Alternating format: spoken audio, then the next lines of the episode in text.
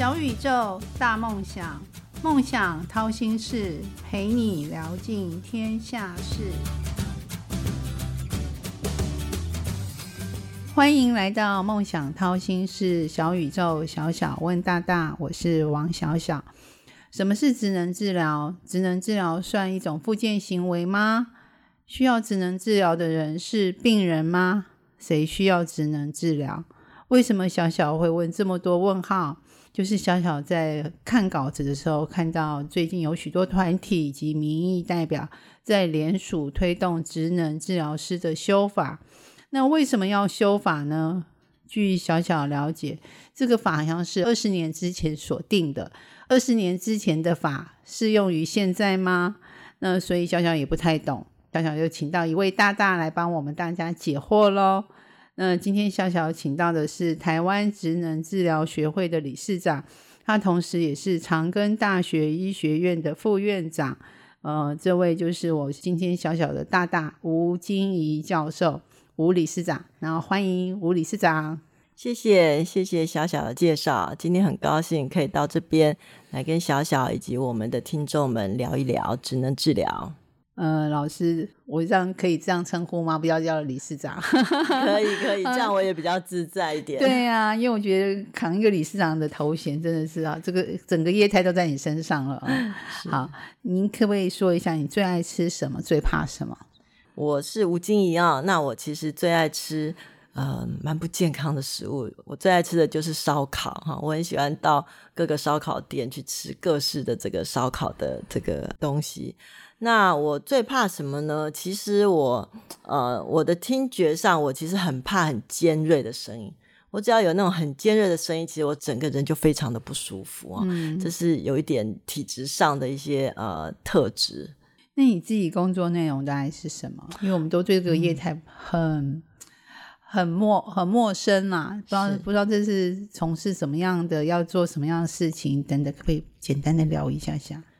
呃，我因为是在医学院哈，长庚大学医学院，所以我的工作大概分为三部分。第一个部分当然在学校就是教书哈，所以我就是教职能治疗的这个专业。那我们教的这个内容呢，其实就是怎么样好去提升呃我们个案的生活功能哈。我们会分不同的疾病或不同的状况，好或者是在亚健康健康的状况下，用各种的一个呃活动的设计哈来去帮助病人。的恢复，这个是我在课上课的部分哈会做的事情。那另外一方面呢，也就是我会去做这个专业的一个推广的事情，譬如说呃学会的事情。所以我现在呢接了这个学会的理事长。那我们也是呃在这个专业的一个提升上呢不断的努力，还有就是帮做一些继续教育来去。训练我们的职能治疗师哈，那也去做很多的一些活动，公益活动，那来帮助我们的民众。那最后一块就是比较是行政了哈，在学校里面来去啊。在这个很多事情，不管是教学啦、哈招生啊这方面，能够呃怎么样可以更顺畅的去执行好的相关行政工作，那这个也是我的啊一部分的工作内容。哇，你真的是超女超人哎！那这样今天小小把你拉过来这边，真的占用你很宝贵的时间，听众朋友们真是太幸运了。没有没有，那今天我要好好的挖宝了。嗯，你要跟我掏心，我也要来挖宝。那可不可以呃形容你自己人生像哪一种水果或哪一种料理？一定要答哦，这是我们必问的问题。好的，诶，我想了很久，我觉得我的人生，我觉得我像一颗苹果哈。那苹果可能大家想到是说它很可爱啦，它是圆的啦，很好吃。但是我选苹果的原因是因为呃，我的工作其实就是在这个呃。帮忙我们的民众来去提升他的健康，好，或者是疾病的这个问题的一个呃延缓，哈，或治愈。那呃，苹果呢，它就是一个水果中之王，哈。那它呃有一句俗语就是说，你每天吃一颗苹果，你就远离医师。好，所以我就呃觉得这个苹果呢很适合来形容我自己。那事实上我自己呢，几乎每天我都会吃一颗苹果哈，我就是秉持的每天吃一颗苹果可以远离医师哈这样的一个信念。那自己也爱吃苹果，所以我通常就是打成苹果汁来吃。嗯哼，所以苹果就是帮助别人健康，也帮助自己健康，对，跟你的业态很符合喽。你还记得你小时候第一个志愿吗？我小时候第一个志愿就是想要当老师。因为每天都要去上学，每天要看到老师，我们只能坐在下面，老师在台上，所以我就觉得，哎，可以当一个老师，也可以站在台上。那今天实现了，是。那我比较更高兴的是说，呃，不只是说可以教育我们的下一代好的学生，而且呢，我是教育一个专业的知识，健跟健康相关的哈的一个专业的知识。那我觉得，嗯。我的这个志愿就当老师，跟我又喜欢呃这个健康的一个医疗或者是健康促进这样的呃工作呢，能结合，所以我觉得还蛮幸运的。对啊，小小也觉得你很幸运，因为只有失去健康的人才知道健康的是多么的可贵啊！对，而且你还是帮助大家越来越健康，是是不是？是这是一个基因的的工作，好赞哦！那你还记得你自己曾经人生到现在有没有什么挫折吗？哎，其实有一个印象比较深刻，它不是一件事，而是一个状况哈。事实上，我念大学的时候哈，大家可能知道，以前的大学我们就是填志愿嘛。那填志愿前，其实也没有太多的机会去认识什么科系。那我朦朦胧胧，我就是觉得说啊，我其实还蛮喜欢跟医学相关。的可惜，所以我就填了志愿。那填了志愿进来之后，哎，我就是我开始上课，我才发现说，哎，我这个行业呢，其实我要面对的，呃，帮助的人常常是他没办法马上就恢复，就是他可能会失能，会失智。譬如说你中风后，你可能半侧一一边的手脚不能动，那他不是你吃个药，好，你给他。一个活动一个月两个月他就好了。有一些病人他其实就是会一直都有这一些不方便的一个状况，那他得终身面对这个问题，或是小朋友，好，那他有一些状况，终身就是有这样的一个问题啊。那那时候其实我是很不能接受，因为我总觉得生病就是你吃的药就要好了，而不是你要。一辈子面对一个不太健康的身体，然后你在这个身体里面，你就是要跟着他一起生活。好，所以这个其实在我那时候是一个很大的挫折，跟我想象中的学系或医疗是不一样的。那我其实也花了蛮多时间哈，去了解、去说服自己，然后去了解这样的人，他其实是。呃，多么需要人家帮助哈？那跟我原来想象的这么冲突状况下，我怎么去帮助他？而且要很有耐心，他不是我给他一个礼拜、一个月他就好了哈，要很有耐心陪伴他，甚至是陪伴他来去过他的人生。好，所以那时候对我来讲，其实老实讲，有一阵子我其实不是很想继续念，因为我觉得这跟我想象差太多。嗯，好，那可是我在慢慢理解。真的社会上有这些人，这些人其实需要帮助。那我学的一些专业能帮助这些人，我觉得哎，这也是一种呃医疗啊，哈，也是一种健康专业的人要做的事情。是的，所以也花了一些时间来克服。那克服之后呢，发现后来就会发现说，哎，其实我越来越爱上这样的一个行业哈。那尤其到了这么多年后，变成一个老化的一个社会哈，高龄的社会，其实这样的。个案更多，那更需要我们的帮助。是的，是我们期待。虽然必须跟疾病共和平共处，对，但是怎么和平共处都是一个大学问。对，而且我们就算没有疾病，就算任何健康再健康的人，他有一天都会老化。老了，他一定要跟老年的问题一起好面对。每个人都会变老嘛，也是为了我们自己未来着想。对，好。那你可以教听众朋友们一句这个专业领域里面常用到的术语吗？好的，我们可以学一个新知识。好，我们职能治疗在英文呢是叫做 occupational therapy。其实 occupational therapy 它是西方文明的产物，它不是东方发展出来的专业，是从西方过来哈。那我们台湾就翻成职能治疗，但是我们其实。呃，在世界上共通的这个专业，我们都会叫我们自己叫 OT，OT 对。那我们在脸书上其实有很多 OT 小姐啊，OT 先生，他其实会帮忙呃我们的粉丝呢解决很多问题。好，那我们常常 OT 常常有一个口号，就是说只要有职能，不能就变可能。好，这是我们的一个口号。哇，这愿望好大，不能变可能哎。对，这是一个发心愿的，发大愿了。那你还记得当初你怎么当这个职能治疗专家吗？是当初呃，我其实我我在高中的时候，其实我就蛮喜欢生物，然后跟医跟人相关的这些医疗的部分哈，所以我一我一开始就是念第三类组，那没有任何的悬念。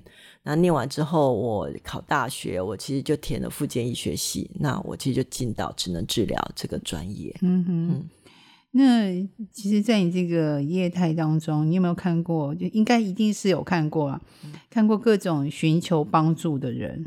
那就是因为他有一些地方是不是这么正常，可能是不方便的，或者是说一部分是没办法行动自如啊，或者说有一些地方是缺失的。你如何帮助他们？嗯。我们呃，譬如说，我们可能常常接到呃，以大人来讲，常常接到中风的病人哈，他需要我们的协助。那我们第一个，我们可能一直都是用治疗性的活动。好，来去帮助他们把呃瘫痪的肢体呢能够恢复动作。那可能动作不是很完美，但是就帮助他们训练他们的动作恢复。可是我们更重要的是，我们在这个过程中，我们在想的是他怎么样用这些动作可以再回去过他的生活。就说我不是让他动作出来，我们就是设计活动，然后跟他家里平常做的活动能够结合。好，譬如说，如果是一个妈妈，那我们其实就会训练他说：好，那你回去，你这只手比较不方便，可是然后一只脚不方便，可是你要怎么样可以去煮饭？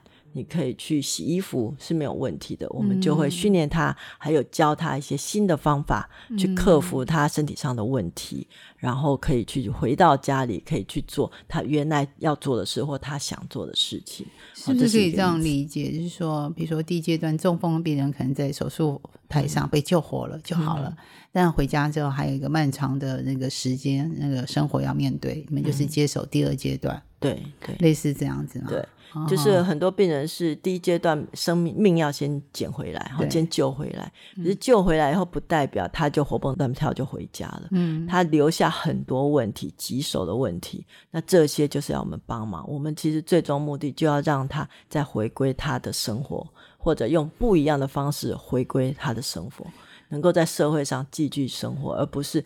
一次生病，他的人生就变黑白。嗯，对的，可能我们住医院只有两个星期，但是面对后面的人生，可能是二十年、三十年，对，是漫长的。是，嗯，但为什么我们总在医院的很多那个治疗的栏目上，并没有看到很明显的职能治疗这个科目嘞？比如说有内科、外科、神经啊，什么心脏啊，就是很少看到这个很明显的让大家被重视，去重视它。嗯。现在呃，职能治疗它其实，在现在的制度下，我们其实是大部分是在复健科哈，它的一个给付的制度，好，在复健科底下，那它给付是最最优渥的、最方便的。那我们可能也会在精神科，好。那其他的科就比较少了，可能有在神内神经内科是非常非常少，因为它在给付上是比较不利的哈。那我们就是他需要做职能这样治疗，他可能都先要先转到复健科这边，那由复健科医师再开好开单，然后职能治疗才去做，所以这个是制度上。那事实上，我们能够服务的个案不会只限于这个复健科哈。那还有其他科是有的，但是他就是要先召回到复健科，所以最常看到的是在复健科。那第二个就是精神科，是是。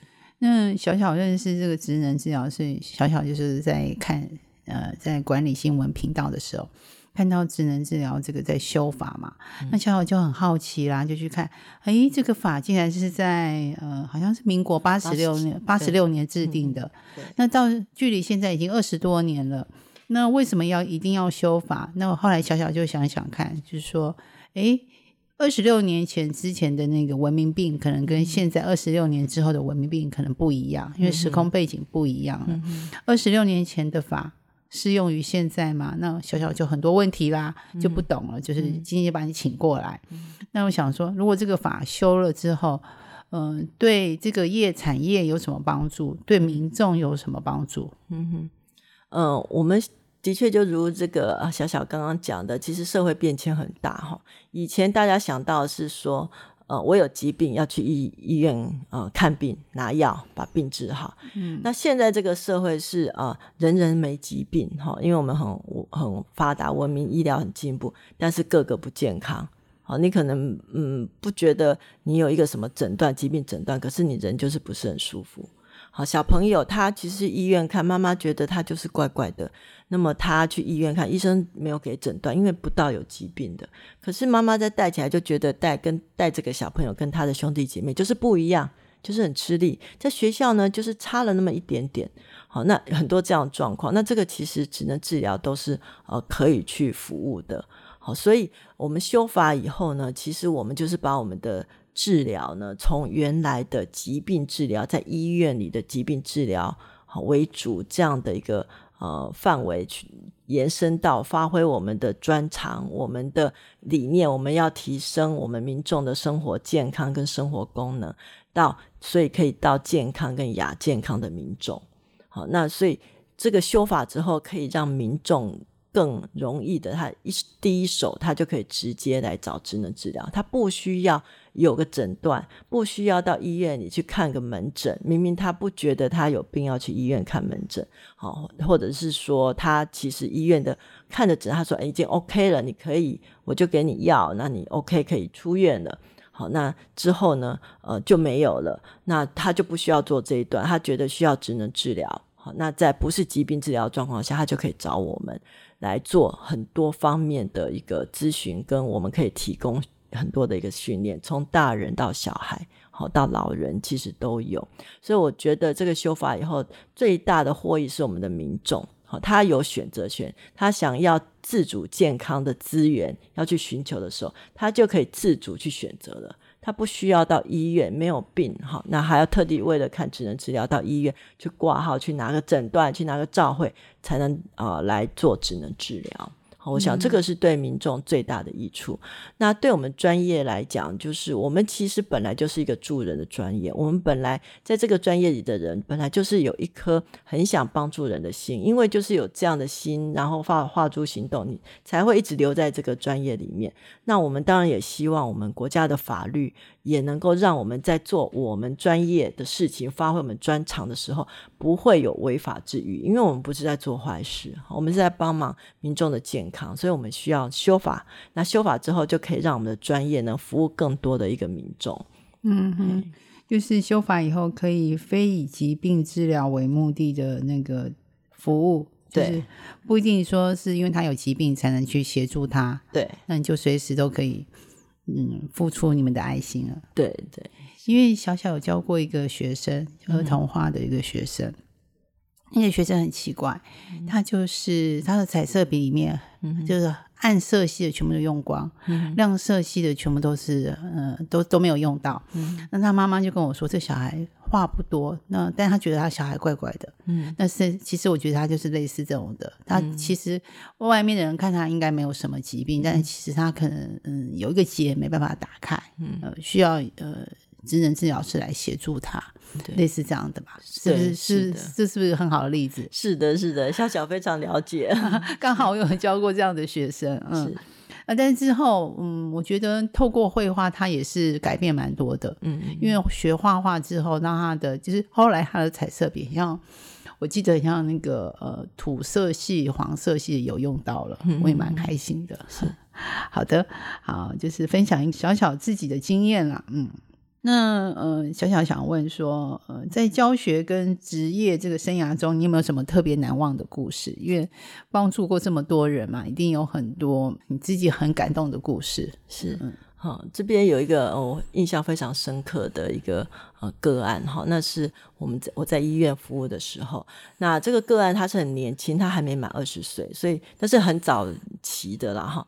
那呃，他没有满二十岁，他去做一个兼职的工作。他的工作有一点危险性，他就是去这个电厂里面，好做一些维修、协助维修的工作。那有一天，他的老板就跟他讲说：“哎，这边有那电线，哈，你去把它收好，好，因为它散在地上。”那我们这个年轻的这个呃年轻人呢，他就过去，他过去他觉得有一阵磁场，他觉得好像磁场很大。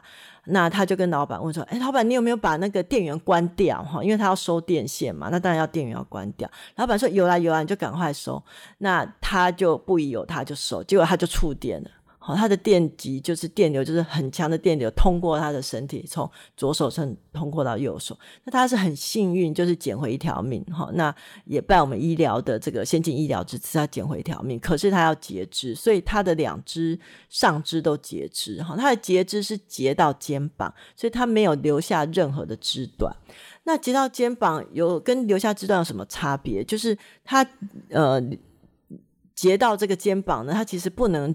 装任何的义肢，所以意思就是说他两个上肢都没有了哈。听众可能没有办法马上想到底会怎么样哈，除了很可怜之外，大家想想看，他没有意志，他怎么吃饭？他没有没有双手，他没办法吃饭，他没办法洗澡，没办法穿衣，他什么都没办法，他必须要人家帮忙。好，那我们那时候接到这个个案，在他的呃生命症状已经稳定之后，我们就开始训练他用脚来代替手。他要做什么样的？需要平常要做什么活动？那他需要什么能力？我们就用脚来训练，然后再加上一些辅具，让他脚可以夹着一些辅具，让他做生活活动更容易。譬如说，他可以穿衣，好，可以洗脸，好这样的一个事情。那后续呢？他当然就是要辅导他去做就业，哈，他可以。帮他做评估，然后可能去衔接一些可能比较适合的工作场所去就业。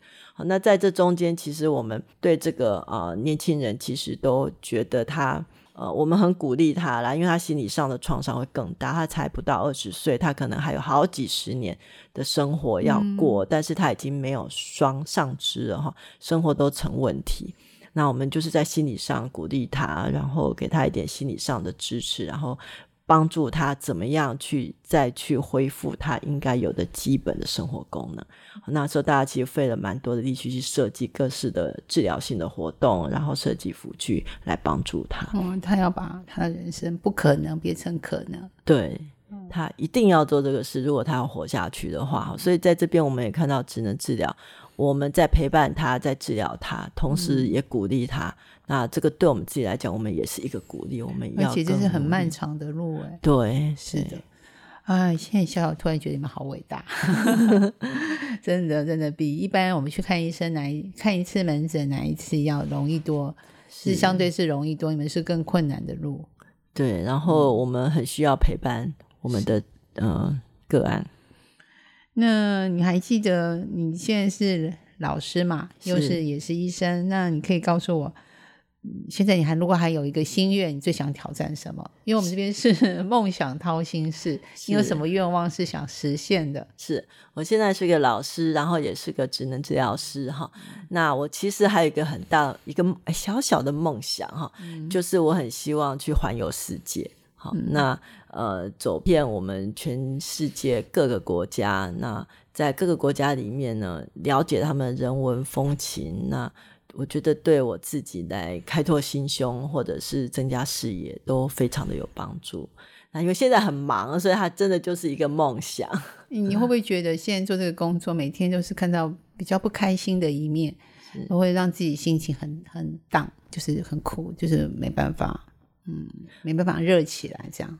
嗯，一开始的时候比较会，刚开始接触这个行业，因为你看到的都是有。有一些需要帮助的部分哈，但是我们现在念念一转，因为职能治疗就是提升生活功能嘛，那当然要先提升自己的生活功能咯，跟生活品质。呃，我现在自己的想法跟我的看事情的态度就是，就是我们每个人其实都有他的价值。好，那我呢？大家也是个这个那个整个世界，它就是一个共同体哈。我们互相帮助，我有需要我帮助了，我帮助他，那他也给我一些生活上的鼓励嘛哈。我们看到这么多例子，所以我其实现在对啊我的工作碰到个案呢，其实我都非常的一个正向积极的一个态度。那也让我的让我觉得我的生活是非常正能量的。那我的思思想呢也是非常正向。我帮助别人，那别人的一切也鼓励我。那我们大家就是一个呃，一起对地球村，对一起往前走。大家每个人陪伴每个人，一个人大家陪伴呃，大家一起变老哈，大家携手变老。但是我们希望我们都能够健康的变老，快乐的变老。那你可以给我。我们的听众，给你的呃你的病人，或者是你需要帮助的学生等等小小的粉丝，嗯，一句鼓励的话。因为你看了这么多嘛，我我相信你的话一定是正能量满满，一定可以给大家充电。嗯，我觉得我们就是把生活当做是点心啊，随时都给自己一些小小鼓励。那吃了点心，好甜的点心呢，都让我们心情很好，所以让我们自己的生活呢都变得非常的甜蜜。不管你现在是在很好的、很顺利的状况、很高兴的时候，或者是刚好碰到困难、碰到挫折，或甚至碰到失败，那我们都给自己鼓励，让自己的生活呢都像甜点一样甜蜜蜜的。嗯，就是把生活当成是甜点。对，嗯。小小很喜欢吃甜点，特别喜欢吃巧克力。我就跟同事说：“嗯，我现在压力好大，我要吃巧克力，而且我要用咬的，感觉咬下去我就突然觉得好甜蜜，好舒压了。”好，很快的，今天小宇宙小小问大大节目已经要进入尾声。那谢谢今天长庚大学呃医学院的副院长的吴老师来节目中的那个分享。当然，听众朋友如果还想听哪位大大的分享，都可以留言给小小，小小都可以帮大家完成心愿。现在请老师也请理事长来用六十秒做一个总结。总有一些这个法案要继续推动嘛，要不要做一个小小的总结？我们怎么样一起支持你们呢？是，啊，我们现在正在推动这个修法，目的就是以非以疾病治疗为目的，就不需要医嘱召会诊断。啊，那我们有一个呃粉砖，哈，是职能治疗师修法联盟。那希望我们的听众们能够关注我们的粉砖，我们会在粉砖上啊抛出现在的进呃进度，以及我们希望大家啊支持的方式跟行动。让我们大家一起用今天的自己来去捍卫、保护你未来的自己的健康。好，那我们职能治疗师跟我们的听众们。一定都是呃手牵手，那大家互相来帮助，让我们也来帮助你，呃，来去维持你的健康，提升生活品质，一直健健康康的活到老。嗯哼，听众朋友们，大家不要觉得说智能治疗跟自己是两件事情，不可能有有挂钩。但也许有一天，很快的就跟你有挂钩上了，因为我们都会变老，哈哈，变老是一件好事，也是一件呃我们嗯值得期待的事情。但首先必须职能治疗的这个呃修法有通过，那我们才能有一个更好维护健康的一个环境跟医疗的品质。美好与成功都不是偶然，阻力重重的道路上，原来有无数的无名英雄默默的付出。就像吴老师一样，那到底我们要过几关才能够一路向梦想靠近呢？快来掏心事，用一杯咖啡的时间，小宇宙小小问大大，与你一探究竟。小小谢谢吴吴理事长，谢谢你今天的分享，谢谢谢谢小小，谢谢各位听众，拜拜喽，拜拜，大家要去支持哦，一定要支持你，因为你会变老。是，谢谢，请大家支持。梦想掏心事，掏尽天下事。